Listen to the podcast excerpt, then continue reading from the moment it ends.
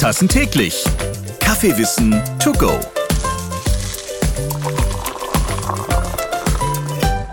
Dieser Podcast verbindet Nachhaltigkeit mit ganz viel Kaffeeliebe.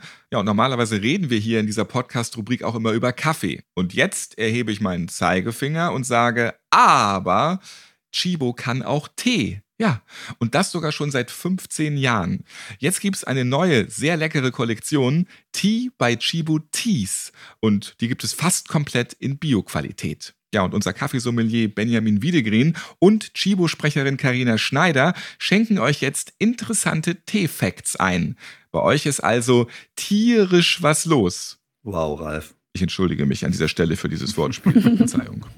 Hallo, ihr beiden. Moin. Zeit also für ein Tässchen. Und übrigens, Tee passt super zu Chibo. Fast alle Kaffeetrinker sind nämlich auch Teetrinker und Teetrinkerinnen. Oder, Karina?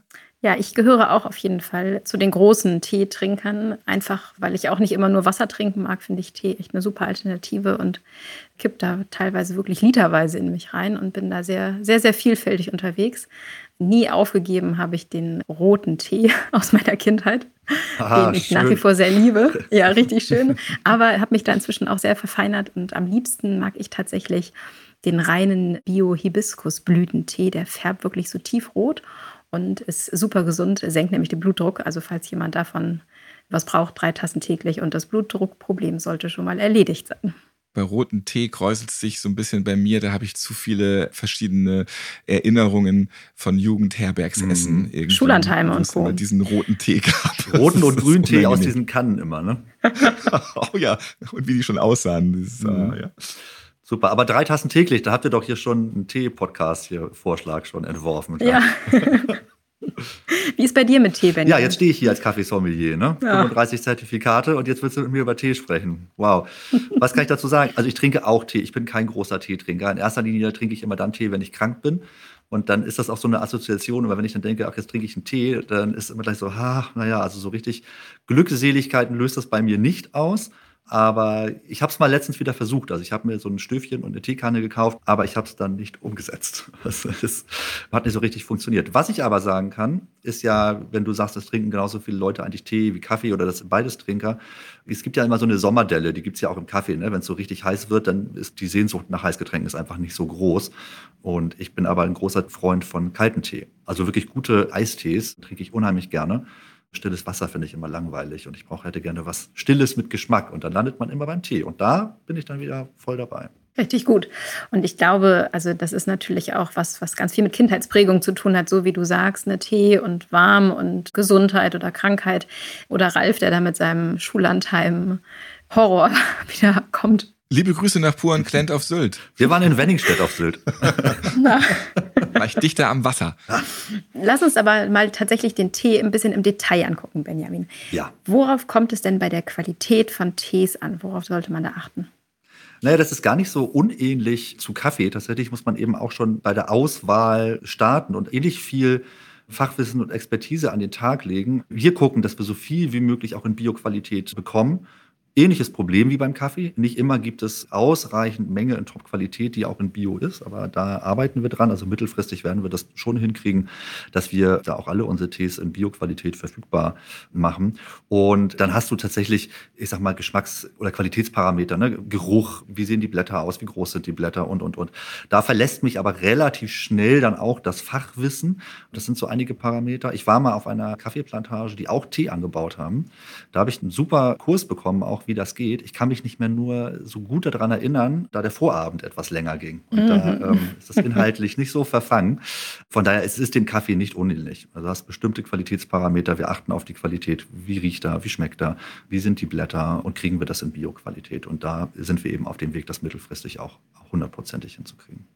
Apropos Bio, wie sieht es denn mit dem Thema Nachhaltigkeit bei der Verpackung aus? Das ist ja auch was, was uns auch bei Kaffeeverpackungen umtreibt. Mhm. Was hat der Tee da für Themen, bei denen man mal ein Auge drauf werfen kann und sollte? Naja, also wir haben jetzt hier bei den äh, neuen Tees, die Beutel sind so aus, dem Fachgebrüch kann ich nicht sagen, aber es ist ein Biokunststoff. Mhm. Ja, da haben wir schon drauf geachtet. Ich glaube, zurzeit kriegen wir kein besseres Produkt hin.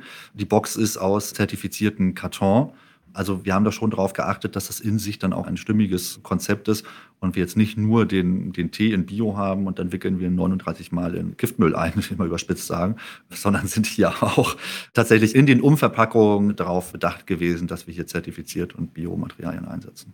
Mhm. Jetzt sind die Sachets ja auch noch aus Papier. Mhm. Trotzdem kann man sich ja die Frage stellen, wenn wir beim Thema Nachhaltigkeit bleiben, das uns hier ja mal umtreibt, wäre es nicht sinnvoller gewesen, die Tees vielleicht lose anzubieten? Ja, also gibt es ja überhaupt keine zwei Meinungen. Wenn ich jetzt rein von dem Aspekt her komme, dann ist die nicht vorhandene Verpackung immer die beste Verpackung. Allerdings funktioniert Tee eben im allergrößten Maße über den Convenient-Gedanken, also über den Beutel. Ja? Und wenn wir natürlich auch sagen, wir möchten ganz gerne Tee für möglichst viele unserer Kunden anbieten, dann kommen wir um den Beutel nicht herum. Eine eingesparte Verpackung ist die beste, aber ähm, dann gibt es einfach so viele Teetrinker, die noch auf dem Beutel sind, dass wir das erstmal damit auch gestartet haben.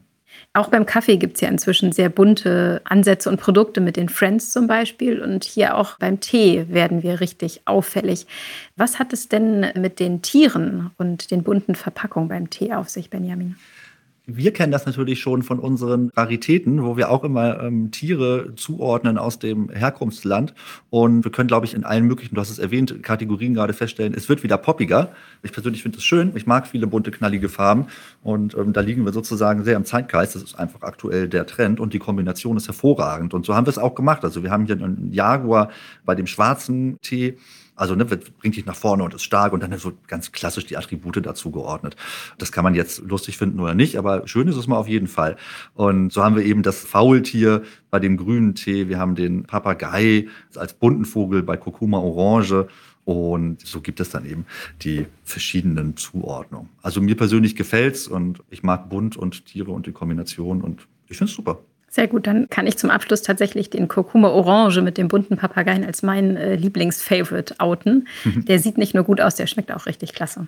Vielen Dank. Bitte, bitte. Danke, Karina und Benjamin. Beim Tee gibt es mittlerweile, ja, ich sag mal, modern interpretierte Teesorten, zum Beispiel Spinat, Schnittlauch, Käsekuchen oder rote Beete Kohl, sehr gewöhnungsbedürftig und klingt bei Käsekuchen ja auch eher nach Chemielabor, also jetzt nicht wirklich Bioqualität.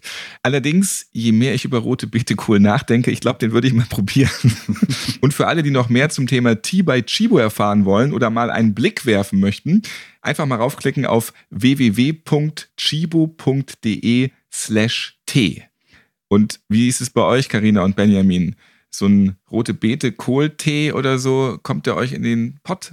Nein, Kohl finde ich sowieso ganz ekelhaft und dann nehme ich doch lieber die schöne Ingwerknolle mit Zitrone und gieße die heiße auf ein bisschen guten Honig dazu, dann bin ich glücklich. Ja, ich bin tatsächlich auch sehr gut bedient mit unseren neuen Tees, lässt sich nämlich hervorragend Eistee machen und weißt du, ich habe das auch alles mal probiert mit den ganzen Smoothies und dann irgendwie alles Grünzeug da rein und so. Ich mache mir jetzt wieder Eistee mit unserem neuen Tee, das passt. Und ich bin auf jeden Fall bei Kurkuma Orange auch schon hellhörig geworden. Ja. Das klingt lecker. Ja.